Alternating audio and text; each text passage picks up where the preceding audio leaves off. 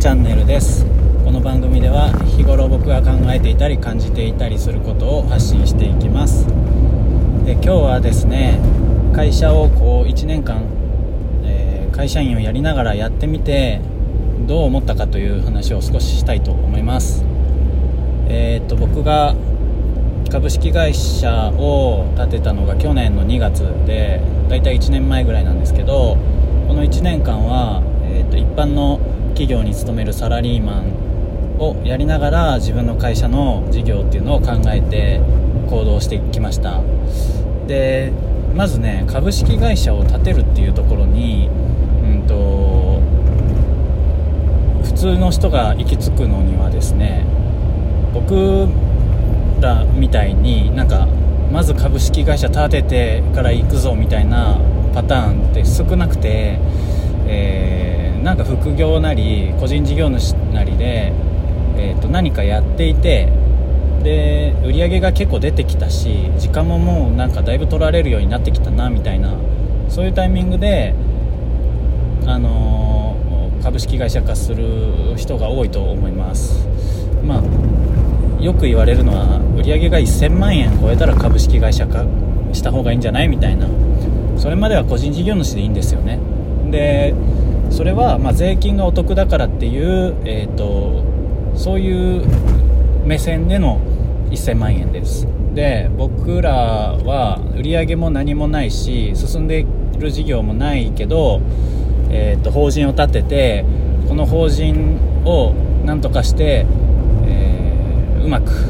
売り上げを立ててやっていこうっていうですね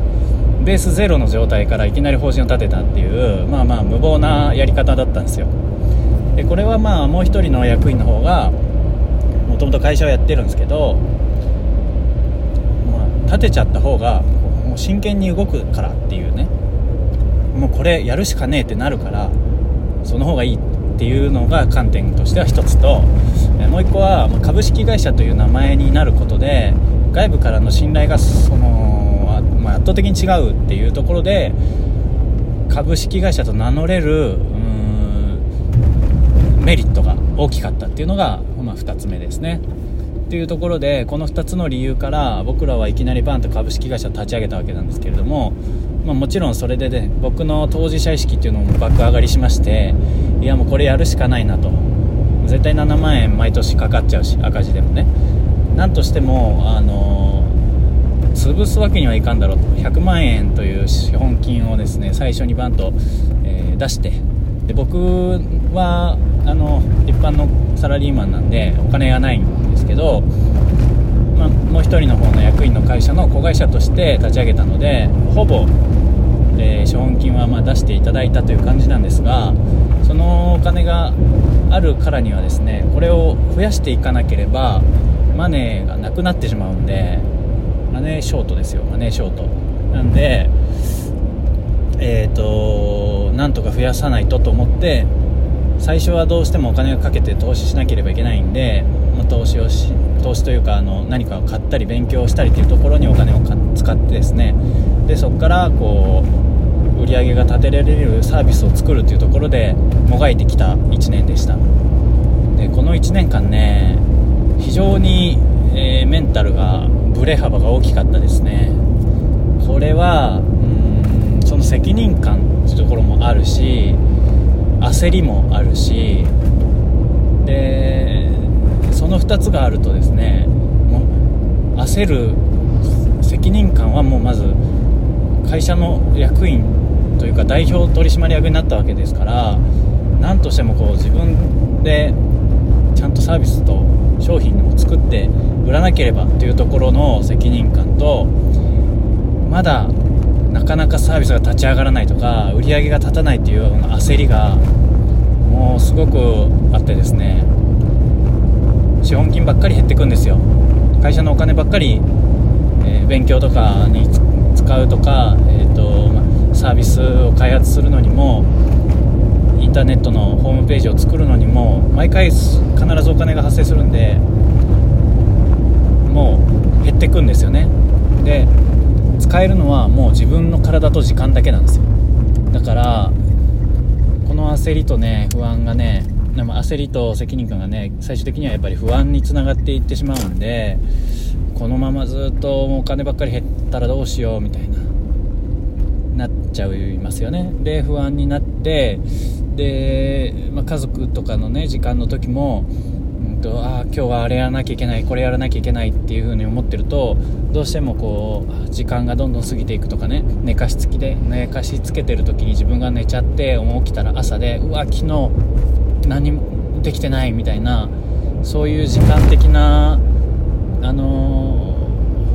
余裕がどんどんなくて、まあ、時間とかお金とかの余裕がなくなるとですね人って心に余裕がなくなるんで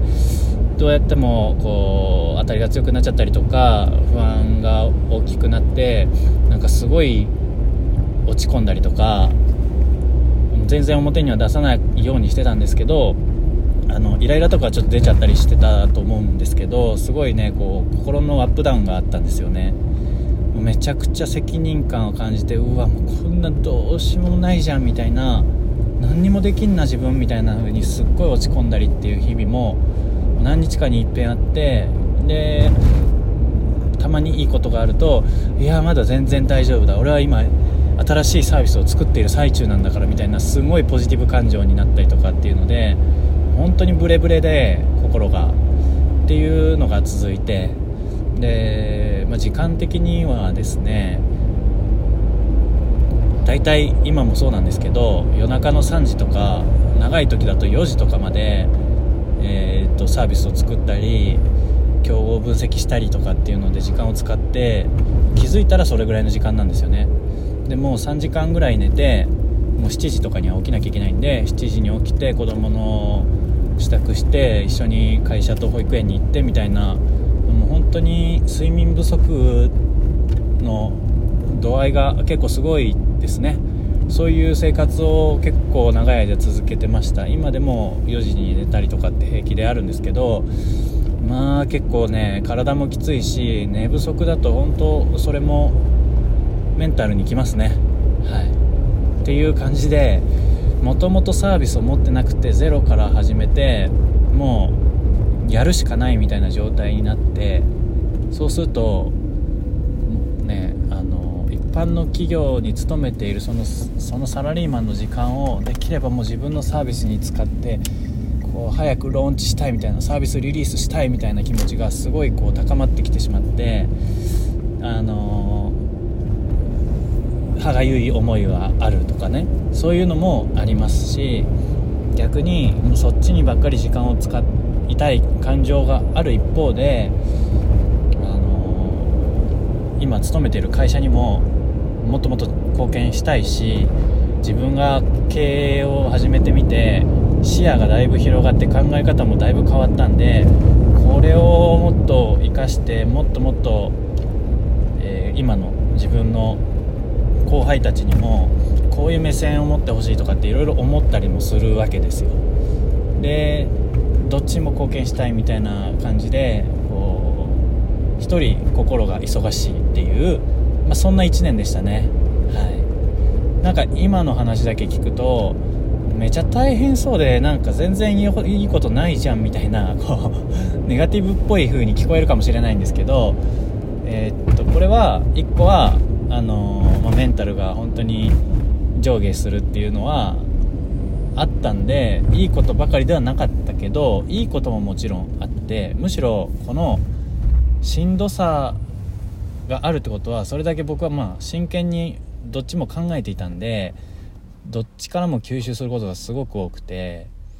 うんと、自分が経営者っていうその立場を与えられていろいろ進めていく中でやっぱりねあの一般のサラリーマンをやっていた時の自分の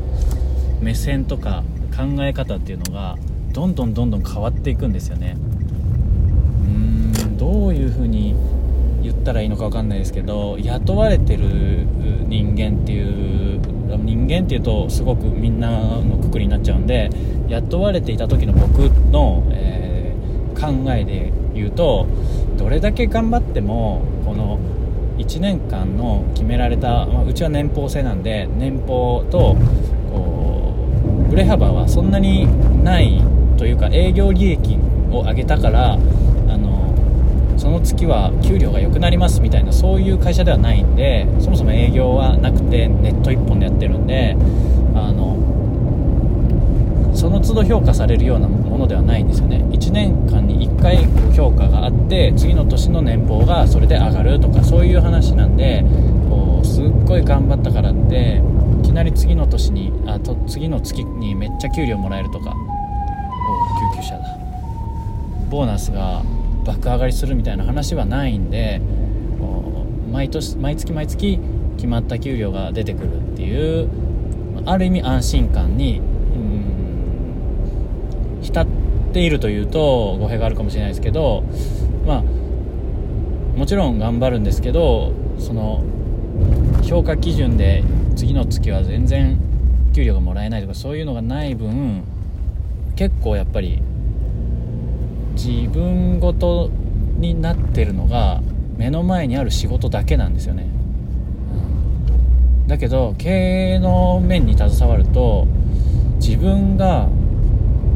選んで自分が作ったサービスで売り上げが立たなかったらもちろん自分の給料はないし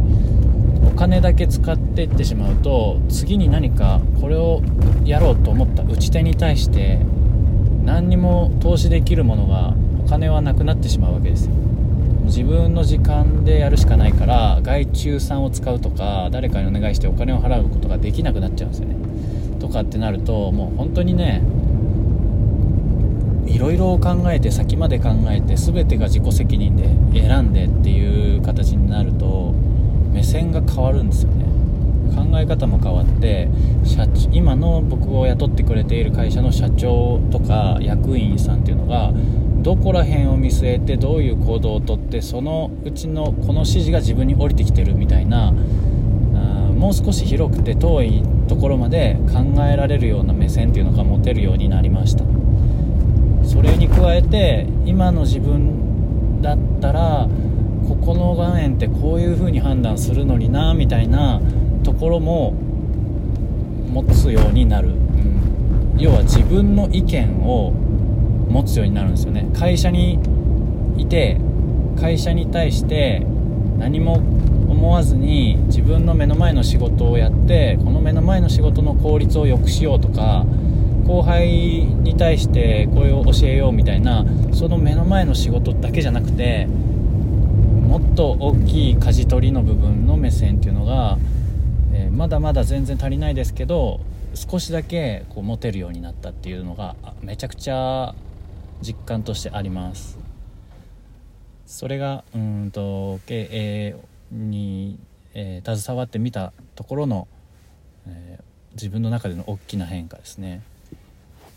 とかあとはもう本当にいろいろ感覚が変わったんですけどうん何かの勉強したい情報とか勉強したいものとか、えー、とそれに対しての、えー、まあ、アドバイスとかねその経験っていうところが欲しいってなった時にもう無料のものを買うとか無料無料のものを読むとか、えー、無料でなんとかその情報を探そうとするとかっていうのがだいぶなくなりましたね。もうちゃんと知りたいことに対して、えー、お金を払ってもう信頼できる情報とかすごい有益な経験の、うんまあ、記事とかをお金を出して買うと。それが一番近道なんだなっていうのをすごく実感してますね。例えばノートっていうサービスの記事が有料の記事とかもあるんですけどそれを買ったりだとか本ですね。活字の本とかをちゃんと買ってしっかり勉強するとかもう情報元がとても、えー、まあ、安心できるというか信頼を置けてでなおかつ自分の今知りたいことが書いてあるっていうそういうものに対してはちゃんとお金を払って手に入れるっていうのが一番早くて一番その情報を、えー、早く手に入れる今早いが2回言ったか？一番、えー、信頼できて一番早くその情報が手に入れられることだっていうのを、えー、まあまあ実感しましたね。はい。無料であのー、見れる情報とか、そういうのって結構限界もあるし探すのが大変だし本当に信頼できるところを見つけるのは、うん、いろいろコストがかかるんですよね。やっぱり無料は無料なりに時間というコストがかかるし、えー、有料は有料なりにお金というコストを払って信頼とか速さっていうものは、えー、手に入ると。そういうものだというふうに思ったので、考え方が少し変わったしお金の使い方っていう部分でもうんいろいろと変わりましたね。お金の使い方に関しては、えー、日頃の部分も含めてまた別の回でお話ししようかなと思うんですけど少し、えー、会社の1年間やってみてこういうところで変わったよという話を今日は皆さんにお伝えしました、はい、ちょっと上手に話せなかったですけどえっ、とご了承ください。はい。また聞いてください。以上です。